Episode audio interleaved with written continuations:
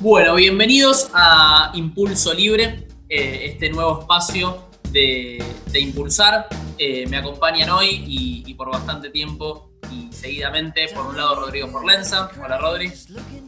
Hola, muy buenos días, tardes, noches, a todos en el horario que estén escuchando. Y también, por el otro lado, Agus Buenas tardes, noches, días, como dijo Rodrigo, a todos los que escuchan. Bien, bueno, eh, la idea de este primer episodio, de este primer programa, es presentarles un poquito cuál es nuestra propuesta. Eh, impulso libre, ¿no? ¿Por qué impulso? Porque, porque surge esto de, una nueva agrupación, de un nuevo grupo de trabajo, que es impulsar, y impulsar de alguna manera creo que es un, grupo de, jóvenes, o, por ahí no tan jóvenes en algunos casos, pero que sí le interesa abordar eh, la problemática o las cuestiones que le interesan a este segmento, ¿no? En su momento lo planteamos como algo sub-25, pero la idea es, poder tratar desde la política, que es, lo que nosotros hacemos, eh, cómo solucionar de alguna manera eh, aquellas cosas que aquejan a, a, los jóvenes en los secundarios, en los espacios universitarios y desde la política dar una solución ya sea si quiere a, una, discusión política o por ahí a cuestiones del día a día, ¿no? Eh, qué sé yo. Poder darle a los jóvenes una, una respuesta política a sus necesidades y también todos los que quieran involucrarse a futuro en política o tal vez haciendo política desde impulsar, eh, darles un poco la estructura, ¿no? Sí.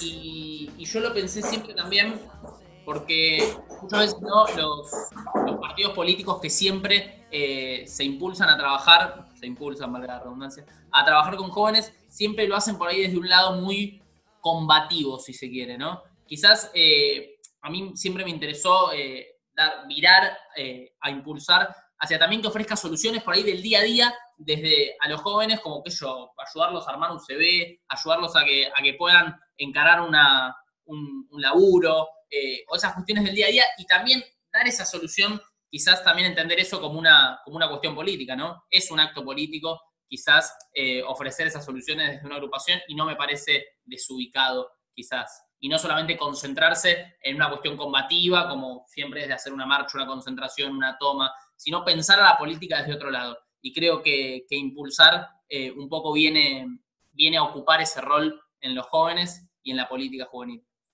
Sí, creo que un poco tal vez lo que nos, diferencia tal vez a, alguna agrupación normal es eso de poder darle eh, un espacio que, tome como suyo eh, quien quiera participar y no solamente usar a los jóvenes como una fuerza, digamos, sino nosotros como impulsar, aprovechar todo lo que tenemos, todo el conocimiento, toda la estructura que tenemos y darle algo más personalmente para que se pueda capacitar, para que pueda el día de mañana, como vos decías, armar un CV. Y también, si algún día quiere, queremos armar una marcha o algo así, también, pero no solamente utilizarlo como una fuerza, sino como eh, empoderarlos, por decirlo de una forma, con una palabra que está de moda. ¿Vos qué decís, Rodri? Claro. Sí, sumándome a esto que decía Agus, hay una realidad y es que la mayoría de espacios políticos, cuando toma jóvenes, los ve como una fuerza de choque, los, los chicos que tienen que poner la mesa y repartir los flyers.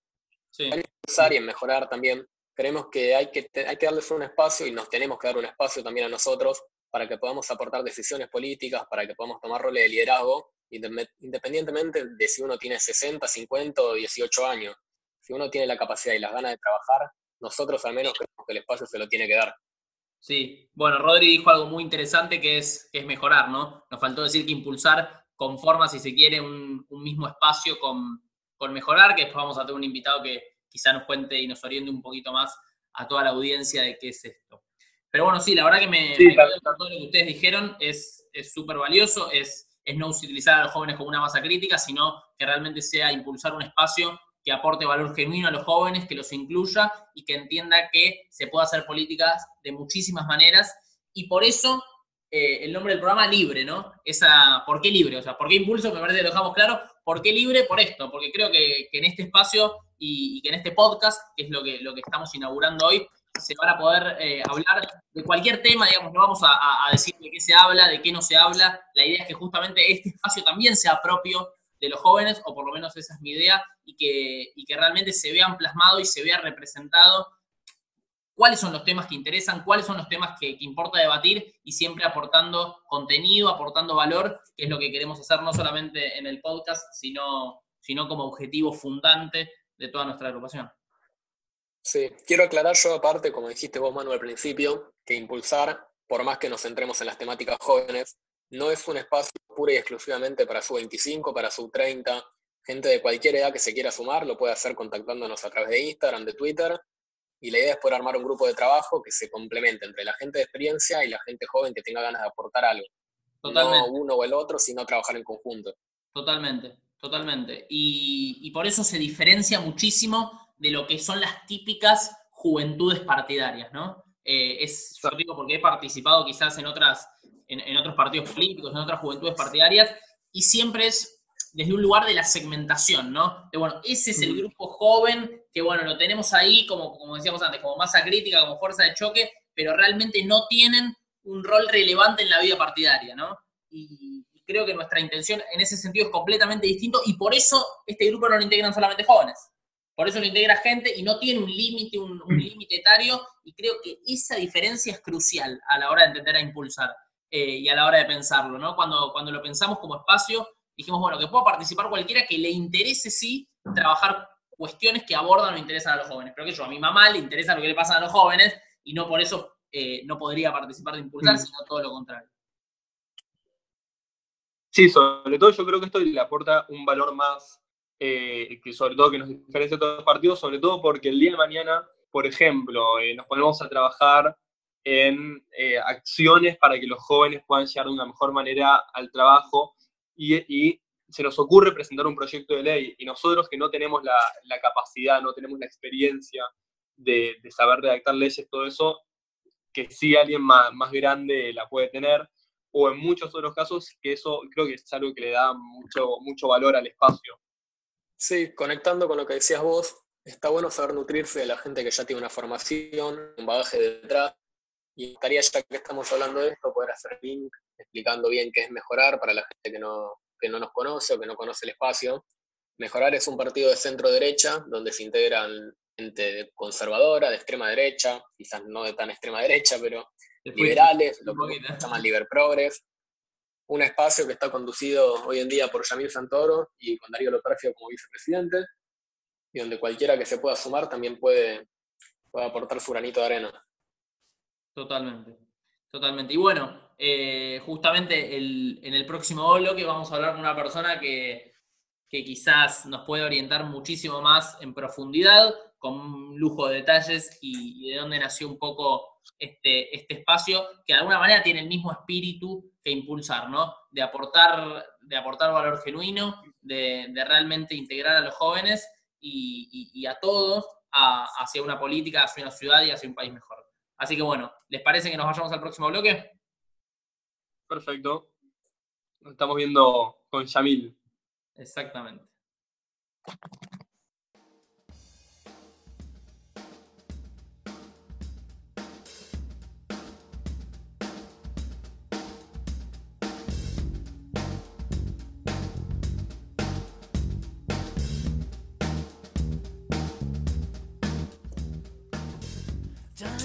Bueno, tal como les anunciábamos eh, en, el bloque, en el bloque previo, vamos a estar conversando eh, con uno de los miembros bueno, más, más influyentes e importantes del partido donde estamos inscritos, Mejorar.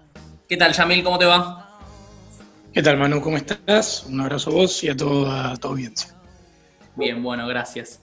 Eh, bueno, la idea es, es conversar un poquito con vos para que nos cuentes sobre mejorar, pero, pero bueno, primero estábamos reflexionando inicialmente acerca de, la política, de los jóvenes. Vos sos un joven que, comenzó haciendo política ya hace, hace muchos años y, quería que nos cuentes tanto a mí como a Rodri, Agus y a toda la audiencia cómo arrancaste en la política, cómo fueron tus inicios.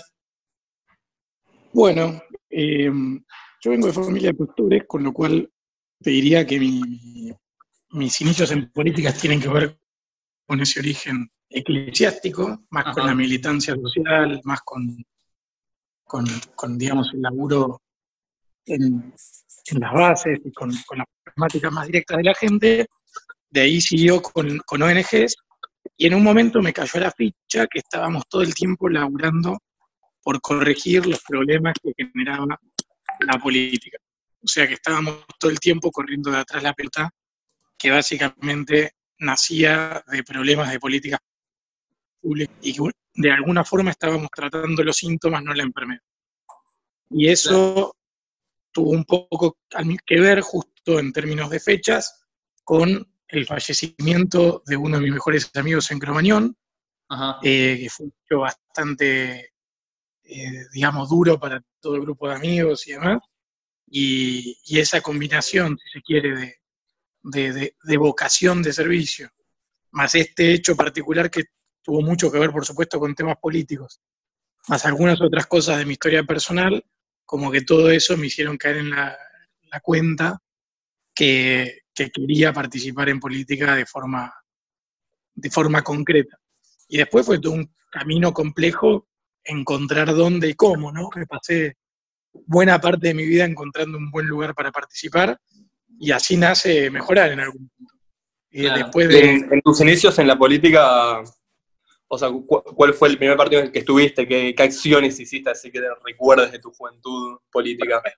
Me, da un poco de vergüenza decirlo, pero por, la, por las vueltas de la vida, mi primera participación política tuvo que ver con Cynthia Houghton. Como yo venía del sector de, de digamos, cristiano, cristiano evangélico, eh, me invitó una persona amiga que trabajaba con Cintia y, estuve en ese sector. En realidad no me avergüenza Cintia, la verdad que es una bárbara. Y en términos económicos probablemente coincidamos mucho. El tema es que ella tiene una visión eh, más conservadora de las cosas que, que la que yo tengo. De hecho, aunque yo era conservador en aquella época, la pelea grande que tuvimos era que yo no creía que había que llevar la esfera particular de creencias a la órbita pública. Entonces, vos podés ser conservador en tu vida y en tus creencias, pero el Estado tiene que ser neutral ante las creencias particulares. Entonces, si vos crees que no hay que coger ante el demonio, está bien, y si querés ser un libertino antes, también está bien, o mejor dicho, el Estado no debe meterse. Dime.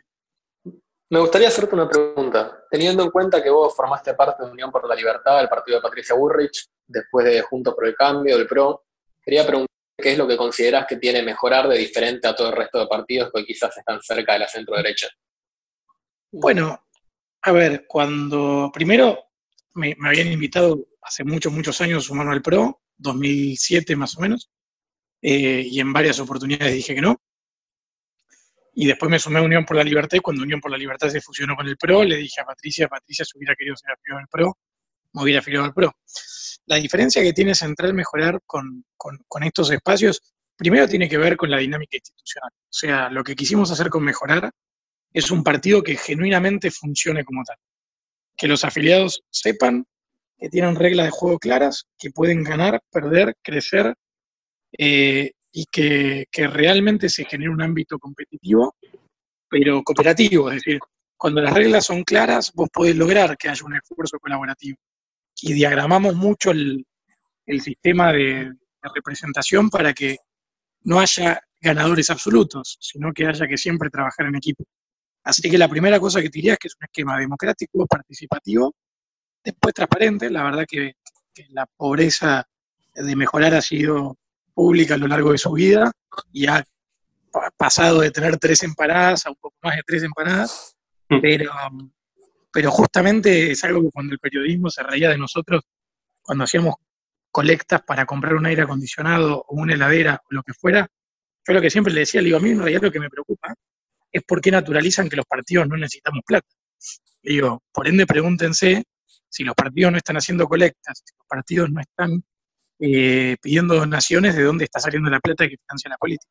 Y quizá, quizá la pregunta de Rodri nos llevó un poco adelante en la cronología, ¿no? Pero, pero creo que a muchos les interesa saber dónde y cómo nació mejorar, ¿no? Porque está clara la diferencia, está clara la propuesta de valor, el diferencial que tiene en cuanto a su, su aspecto enfáticamente democrático, participativo y genuino, pero, pero creo que es interesante conocer el origen.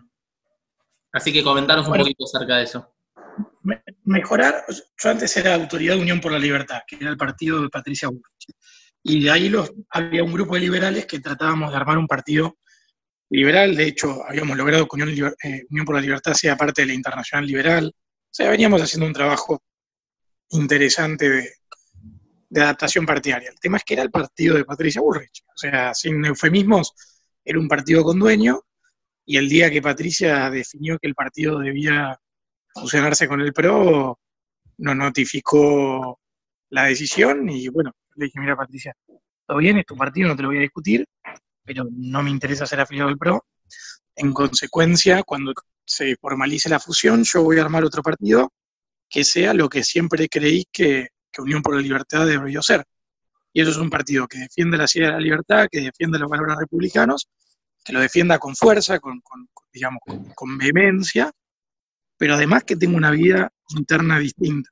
Y otro tema que no es menor es que, no, no es un partido donde haya dueño, y donde toda persona que ingrese tenga la oportunidad de crecer entre, digamos, y por ese motivo, entre otras cosas, mejorar no tiene una juventud partidaria. No hay un espacio de ningún tipo donde la gente quede recluida o segmentada a priori por ninguna característica personal. Después, obviamente, hay ejes temáticos, hay grupos de afinidad, hay grupos de amigos, hay temas sobre los cuales la gente se reúne, pero eh, digamos que el gran diferencial o los grandes diferenciales de mejorar tienen que ver con esto y nacieron, como te decía, a partir de esta idea de aportar una pata que nosotros interpretábamos que le faltaba Cambiemos, que era la pata liberal.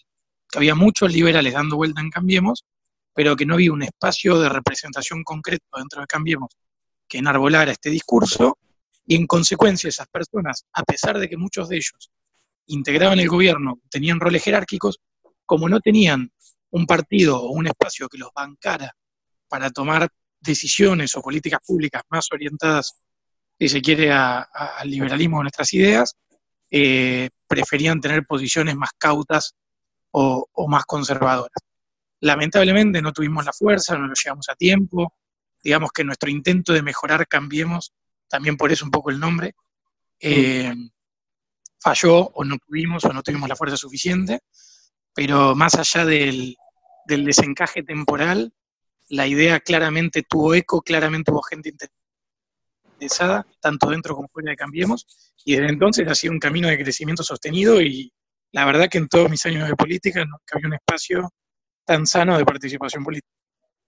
Totalmente. Entonces, inicialmente, mejorar nace dentro de Cambiemos, pero bueno, por diferencias quizás eh, metódicas, eh, luego toma un rumbo independiente. Déjame, déjame hacerte un caso práctico. Nosotros habíamos puesto una condición cuando nacimos e integramos Cambiemos, que era que íbamos a estar en, Cambiemos en la medida en que Cambiemos fuera democrático.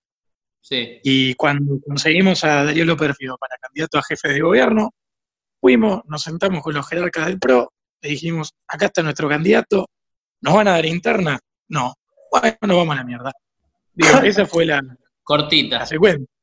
Sí, sí, sí, sí. O sea, nadie se sorprendió porque también fue algo que nosotros aclaramos desde el primer momento y la causal era tenía que ver estrictamente con, la razón de ser del partido. No es que este fue un partido que nació para que Yamil Santoro o Darío Lopérfido o quien fuera tuviera un carguito y fin de Claro, quizás después de, la experiencia que tuviste en Unión para la Libertad, quisiste hacer algo, si se quiere, completamente distinto, ¿no? Porque, el, si se quiere, la piedra angular de mejorar es, es ese es eso que vos decís de que el partido no tiene dueño, ¿no? Sino que... Y algo que pasa muy poco en la política argentina. Totalmente. Mira, yo la verdad que a, mí me cagaron en tres internas distintas donde me sacaron la elección. O sea, yo estaba para competir 2003, 2013, 2015, 2017, y en las tres elecciones internas me prohibieron las internas, me excluyeron, de, o sea, todas las trampas que se te ocurran. Y más allá de que yo soy una persona bastante testaruda y que si en general me cagás, me enojo y redoblo la apuesta, la política está llena de estas trampas que hacen que un montón de gente valiosa, en lugar de querer sumarse a participar y de, aportar desde un lugar piola, eh, ve estos puteríos y se va a la mierda. Entonces dije, ¿por qué no armamos un espacio lógico? Digo, razonable, donde si alguien quiere competir, sepa qué tiene que hacer y si capaz tiene que trabajar dos años un año o cuatro años para llegar, y bueno, pero sabe que trabajando llega. Digo, ahora el problema es que nosotros queremos que la política argentina cambie cuando las instituciones políticas, o sea, primigenias, que son los partidos políticos, están podridos. O sea, para mí el cambio tiene que empezar por ahí. Bien. ¿Y cuál crees ahora en el contexto más o menos que se empieza a vivir en la Argentina después de que termina la cuarentena y todo eso? eh, ¿cuál crees que tiene que ser el rol de, una oposición sana eh, con respecto al kirchnerismo, con respecto al PRO, estando un poco afuera? Eh, ¿Cuál crees que debe ser el rol de la oposición? Mira, yo creo que se viene un periodo muy duro para la Argentina y eso exige grandeza por parte de todos los actores políticos. Hoy en una charla que tuvimos con Lo Pérfido, me parece que tiene una noción muy potente que fue una cosa es la unión, otra cosa es la unanimidad. O sea, tenemos que trabajar todos juntos poniendo nuestra mejor buena voluntad para sacar a la Argentina adelante. En ese sentido, mejorar, de hecho, hoy en día tiene sendos canales de comunicación con distintos actores del gobierno nacional y de la ciudad de Buenos Aires, y estamos contribuyendo con temas técnicos sin colgarnos ninguna, ninguna medalla, sencillamente contribuyendo para, para que al país le vaya mejor. Y, y, entendemos que eso es lo que corresponde, así como estamos dando asesoría profesional gratuita, o sea, aportando desde nuestro lugar para ayudar. Pero también creo que lo que se viene, sobre todo porque existe el riesgo de que Alberto concentre demasiado poder, es el de marcar los límites, el de marcar los offside, el de marcar los errores, y si son además errores institucionales, marcarlos con mucha fuerza. Porque todo gobierno, y sobre todo en un momento como este, se ve en la tentación autoritaria de creer que, eh, viste, los carriles constitucionales traban y demoran y son una molestia. Y ahí mi profesor de Derecho Constitucional siempre era, fue bastante práctico y nos decía, miren, si ustedes quieren un gobierno que gobierne sin problemas, me dice, no hay nada más eficiente que una dictadura. Ahora, justamente el problema es que entre la dictadura y el objetivo puedes estar vos.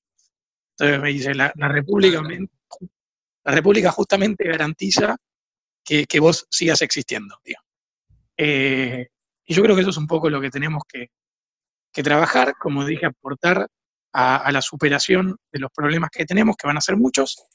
Creo que va a haber margen para pensar soluciones osadas como las que nosotros trabajamos desde mejorar, eh, pero después también creo que requiere que, no seamos eh, tirapiedras al pedo, digo, que no, no, no, no, nos pongamos en un rol de obstaculización. Y en este sentido, y en este sentido, eh, ¿qué pensás que diferencia quizás a mejorar de otras propuestas políticas del espectro ideológico similar? Eh, mira, yo ahí te diría que, primero me alegra que haya muchas propuestas que levanten ideas similares. Eh, parecido no es lo mismo, digo, una cosa es que hablemos todos de economía de mercado, para mí el liberalismo es mucho más que la economía de mercado. Totalmente. Eh, por lo cual también eso nos diferencia de muchos de los otros actores que son conservadores eh, y hablan de mercado, o hasta en algunos casos que son directamente fascistas de mercado. Pero en la práctica, nada, en medida en que tenga sentido que, que primero que avancen y que sean propuestas políticas viables. O sea, nosotros somos un partido que existe y está en condiciones de presentarse a elección. Y por lo pronto somos los únicos que están en esa situación eh, con algún grado de relevancia y además con un buen candidato en la ciudad de Buenos Aires. Si algún otro llega a la misma situación, bueno, esto es política, habrá que sentarse y evaluar qué es lo que más nos conviene en términos de obtener el resultado que buscamos, que en nuestro caso es tener representación de, de, nuestras ideas en el Congreso y en la legislatura. Si juntarnos con otros actores aporta eso, bienvenido sea, y si se van a comportar como salvavidas de plomo, bueno, eh, no, no, no, no contarán con nuestra participación. Lo que quiero decir con esto es que no hay que caer en ese fetiche de pensar que, que, mucha gente junta necesariamente suma en política. A veces eso puede terminar generando, al contrario, problemas de anulación recíproca o de, falta de funcionamiento político. Eh, yo, por lo pronto, estoy muy enfocado en hacer que el partido funcione bien, inaugurando nuevas unidades de negocio, inaugurando nuevas áreas de trabajo, eh, mismo con la Fundación Apolo estamos haciendo un enorme trabajo. Bueno, y te viene saliendo bien eso, porque veo que, cada vez son más las acciones, las repercusiones. Bueno, ni hablar, a ver, Impulsar nació hace poco y ya, ya ha dado que hablar, ha salido en los medios, está creciendo como loco. Ahora estamos activando el Frente Animalista Verde, que la idea es trabajar ahí temas de ambientalismo y animalismo con una perspectiva de un mercado capitalista. Estamos ahora reactivando el tema de emprendedores en relación al partido. Tenemos la cuestión de feminismo liberal también dando vueltas. O sea, el Instituto Popper, que es el Instituto de Formación Política. O sea, la verdad es que estamos en un momento de ebullición espectacular. Totalmente. Eh, probablemente uno vea un partido de afuera y diga esto es una pelotudez, se juntan. Digo, la verdad que es un desafío de management de la concha de la lora, sobre todo porque, a diferencia de lo que te pasa en otro tipo de organizaciones, como acá nadie cobra un mango, eh, administrar la, digamos, equipos de trabajo con incentivos metaeconómicos es, muy desafiante. Sí, sí, es muy desafiante, tiene límites, viste, vos podés pedir y presionar y, de alguna manera retar por incumplimiento hasta cierto punto, y, eso hace que, bueno, haya que trabajar con, con, mucha paciencia, con mucho arte, pero la verdad es que miro dos años atrás, ya mejor está cerca de cumplir sus dos años, ahora el primero de mayo, y la verdad que lo que hemos crecido eh, en estos dos años es un montón. Fenomenal. Yamil, eh, una consulta. Nosotros quizás acá sabemos que mejorar está dejando de ser un espacio pura y exclusivamente de capital federal para iniciar el proceso de expansión federal. Quería preguntarte cómo está sucediendo eso, qué resultados se está teniendo. Bueno, ahora por el tema del coronavirus, la verdad que nos arruinó un poquito el, timeline de expansión. Eh, teníamos previsto ya para abril iniciar los viajes para, por, por, las provincias y eso probablemente se demore un poco. Tenemos grupos de interés en varias provincias y a las personas que nos estén escuchando, si son de, algún lugar que no sea la Ciudad de Buenos Aires y tienen ganas de participar, pónganse en contacto con nosotros, así los vamos manteniendo al tanto de las novedades y de cuándo vamos a estar en condiciones de largar en su distrito. Estamos muy cerca de largar Provincia de Buenos Aires, muy cerca de largar Santa Fe. Tenemos ya equipos de trabajo armándose en Santiago del Estero, en Tucumán, en Misiones, en Mendoza. Y la verdad que en, donde haya gente con ganas de trabajar, nosotros vamos a estar dispuestos a darles una mano. Obviamente, dependiendo de la escala y de la densidad política de cada grupo, será el desafío eh, que podamos encarar capaz van a ser grupos de soporte a distancia, quizás estén en condiciones de armar una suerte de agrupación, o quizás es un grupo potente y pueden encarar el armado del partido. Pero hay que entender que esto no es una carrera de velocidad, que esto es una maratón. Y que la clave acá está en el compromiso sostenido en el tiempo. Y nosotros preferimos ir despacito que, apurarnos. De hecho, esa fue la gran diferencia que tuvimos con el PL. nosotros cuando nacimos, eh, nos escribió gente de todo el país queriendo armar, mejorar en todo el país. Y nosotros dijimos, miren muchachos, no podemos hacernos cargo de 24 iniciativas de armado partidario. Digo, no es sustentable, no hay recursos, no tenemos dirección política suficiente, no lo vamos a poder hacer. Así dijimos, vamos a ir inaugurando por etapas y lamentablemente por esa decisión nos perdimos mucha gente muy valiosa que tenía ganas de, de participar acá, pero también al mismo tiempo esa decisión lo que nos permitió fue enfocar los esfuerzos, lograr resultados, ser hoy el único espacio que jugó con las adhesiones y está llegando con las afiliaciones para terminar de conformarse legalmente y que tenemos espalda suficiente para encarar la expansión. Así que entiendo que a veces las ganas eh, hagan que uno quiera que las cosas pasen ya, pero después, como como dije antes, de muchos años de acumular fracasos políticos diversos, algo, algo he aprendido y estamos encarando procesos que, podemos llevar adelante. Obviamente que cuanto más gente y más equipos tenemos, más podemos encarar y mejor podemos eh, encarar estos procesos, ¿no? Sí, para nada se retrasó tampoco la, expansión del partido. O sea, dos años en la historia de un partido político no es nada para comenzar ya la expansión federal. No, qué sé yo, a ver, igual yo no pondría tanto el énfasis en, la expansión federal. La expansión federal es, si bien es importante, no es la, tarea principal a la cual nosotros estamos abocados. Hoy, mejorar está enfocado en terminar de obtener las 4.000 afiliaciones en la Ciudad de Buenos Aires. Estamos orientando todos nuestros esfuerzos y procesos en esa dirección. El resto es importante, pero si no tenemos un partido que pueda sostener el crecimiento se termina cayendo todo. Entonces tampoco hay que poner el carro por delante del caballo. ¿Y cuáles crees que son las, perspectivas rumbo tal vez a, las próximas elecciones de 2021, 2023? Mira, yo creo que lo razonable ahí es esperar de máxima te diría un diputado nacional, dos legisladores y un, y un diputado provincial. Si vos me pones eso arriba de la mesa, yo firmo. Ahí igualmente, como saben mejorar, tiene una política de alianzas que lo definen sus autoridades, que en, el caso del partido es la convención. En consecuencia, no es que la convención y los afiliados, en consecuencia, no es que, yo vaya a definir qué acuerdo vamos a hacer, eh, sino que vamos a tener que consensuar muchas cosas. Eh, en cualquier caso, si hay acuerdo, o sea que lo tengamos que buscar por nuestra cuenta, yo creo que con lo pérfido de candidato a diputado nacional o quien sea que, terminemos jugando en equipo, que yo, Pichetto o lo que fuera, ese es un objetivo razonable. Y después el objetivo de mínima, todo lo que podemos tener de acá, o sea, de hoy, que tenemos nada, para arriba, es bienvenido. Si vos me decís, che, salimos del 2021 con un diputado nacional, y la puta madre, pero está bien. Digo, y si salimos con un legislador y la puta madre, pues está, digo. Mm. Tampoco ponerse en un rol, sobre, todo teniendo en cuenta que el mapa político va a estar muy complicado eh, por el tema este de, que hoy hay una suerte de virtual bipartidismo.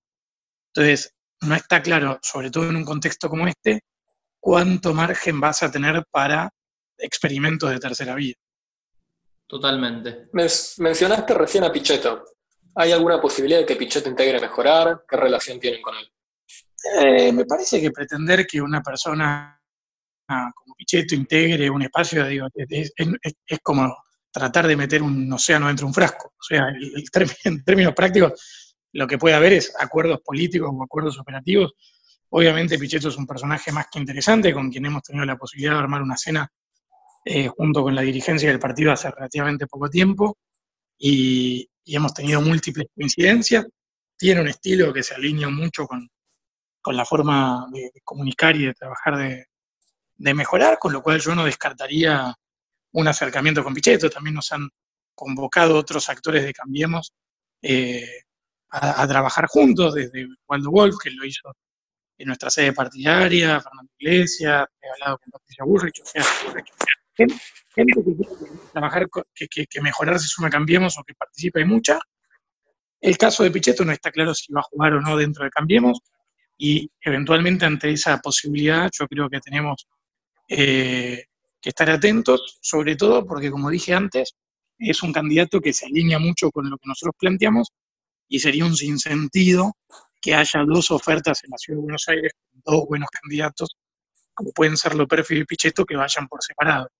Si después hay que resolverlo en una paso, o armar una lista unificada, o bueno, ya será otra discusión. Pero creo que en este momento tiene sentido eh, generar un canal de diálogo y generar acercamientos. Genial. Sacándote, me gustaría preguntarte, sacándote un poco de mejorar, creo que ya no nos queda tampoco tanto tiempo. Me gustaría hacerte una pregunta un poco más personal, quizás para muchos que nos escuchan, jóvenes o gente no tan joven.